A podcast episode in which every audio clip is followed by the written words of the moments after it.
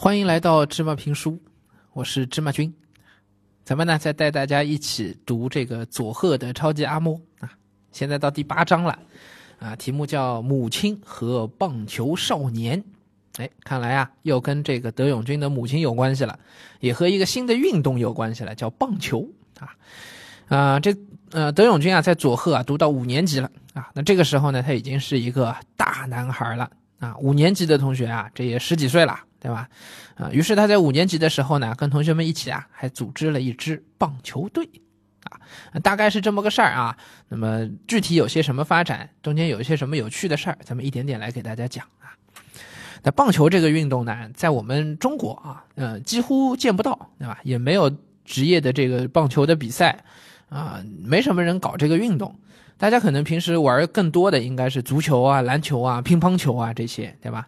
但是在日本啊。棒球这个运动啊，那是一个全民运动，啊，说起来呢，棒球是在很久以前，就是明治维新的时候，那差不多呃两三百年前吧，就中国清朝的时候前后啊，啊，这个游戏就棒球这个游戏啊，从美国传到日本了。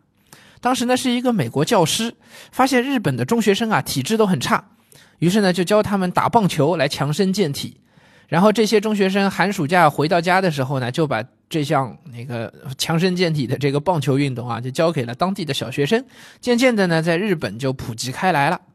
不过美国人玩棒球啊，仅仅是把棒球当成一种游戏和一种社交运动，就是大家玩的开心就好啊，大家随便玩一玩，交流一下，就这样，不是那种特别竞技性的项目，因为啊，他身体的对抗比较弱一些啊。棒球呢比较讲究技巧，对吧？要打，还有一个捕手，然后还要看你跑，跑到那个垒上去，能不能上上到那个垒上的位置，所以它不是那种身体对抗特别激烈的运动。那咱们扯开说几句啊，就是呃，美国人喜欢的运动啊，一般都是呃不太讲究技巧性，但是特别讲究身体的碰撞的，哎，一般是这样。但在这个身体碰撞的基础上，如果再加一些技巧性，当然就更好了啊。就好像我们看啊，美国最有名的一项体育运动应该是橄榄球。那橄榄球的技术性、技巧性相对是比较弱的，基本上就是看一帮大汉啊，那个穿着很魁梧的那个盔甲，在场上就是抱来抱去、撞来撞去、打来打去，就是看这个。啊，然后即使像篮球啊，我们看，呃，欧洲的很多队伍，包括亚洲的一些篮球比较好的一些国家，他们打球的一个特点都是技术细腻，对吧？但是在美国那个 NBA 的联赛上，我们看到都是靠大家人高马大啊，身高战术啊，高举高打都是这种方式。所以呢，棒球这种运动在美国挺不受待见的，可是呢，跑到日本来就不一样了。哎，日本人特别喜欢玩棒球啊，它又是一个团队的项目，对吧？又考验技巧。日本人呢做事情也很严谨啊，所以玩棒球啊也非常严谨。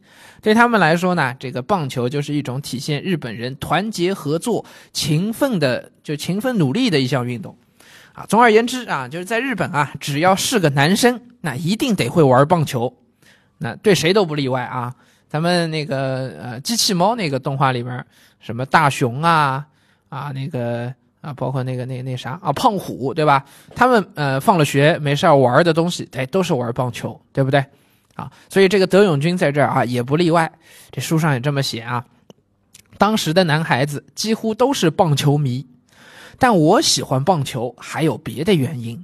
每年一到暑假，我回到广岛的母亲那里，每次到广岛，母亲一定带我去广岛市民球场。看棒看职业棒球赛，这种比赛又简称职棒。哎，好，这个职棒在日本很有名啊，到现在都是在日本非常重要的年度的体育盛会啊，就是每年都会有这个职棒大联盟的比赛啊。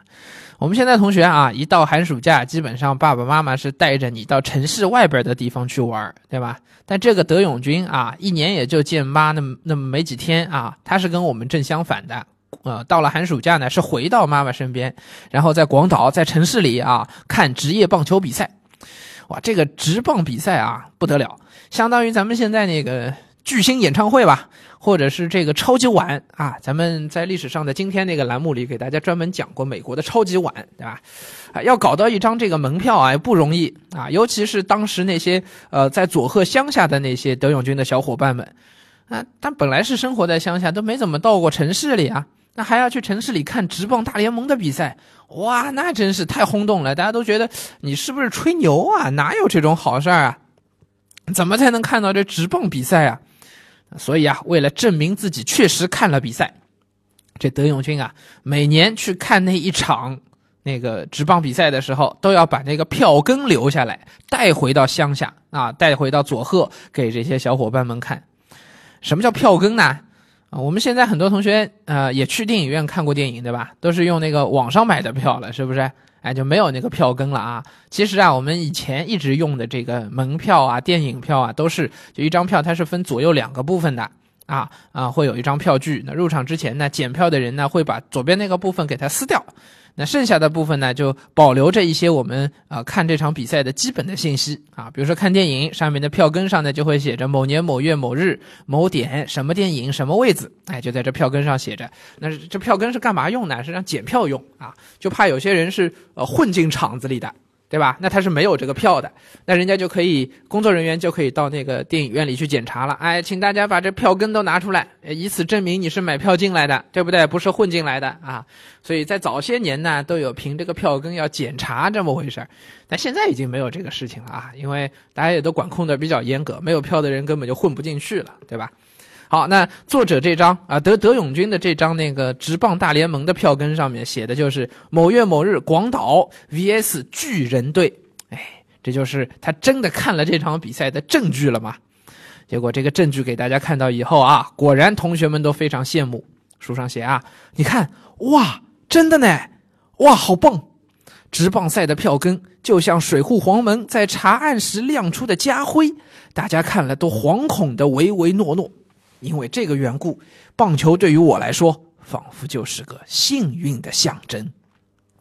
啊，那刚才那个芝麻君说到一个词儿啊，“水户黄门”，哎，啥意思呢？啊，比较好理解啊，这个水户黄门啊，就是日本的一个藩主的名字。水户呢是一个地方啊，黄门呢其实是一个官职的名称。那这水户黄门怎么回事呢？哎，就差不多相当于中国的这个这个这个包拯吧，啊，包公啊。就是它是一个呃呃，因为官做的挺大，办案的效率非常高啊，所以呢，他出去查案的时候亮出一个家徽来，哎，就显得自己非常的厉害啊，就是把这个很很帅的一个样子啊，因为他办案效率高嘛，所以拿到了这个家徽的一个一个可以炫耀的一个东西。那就相当于咱们这包拯，对吧？这包拯，这黑皮包拯往这个查案的时候往哪一站，哎呦，大家都是看着他都觉得他太厉害了，好，差不多就这么个意思。所以呢，也因为有了这个直棒大联盟的这个票草根，所以这个德永军在佐贺的这个学校里啊，就特别拽起来了。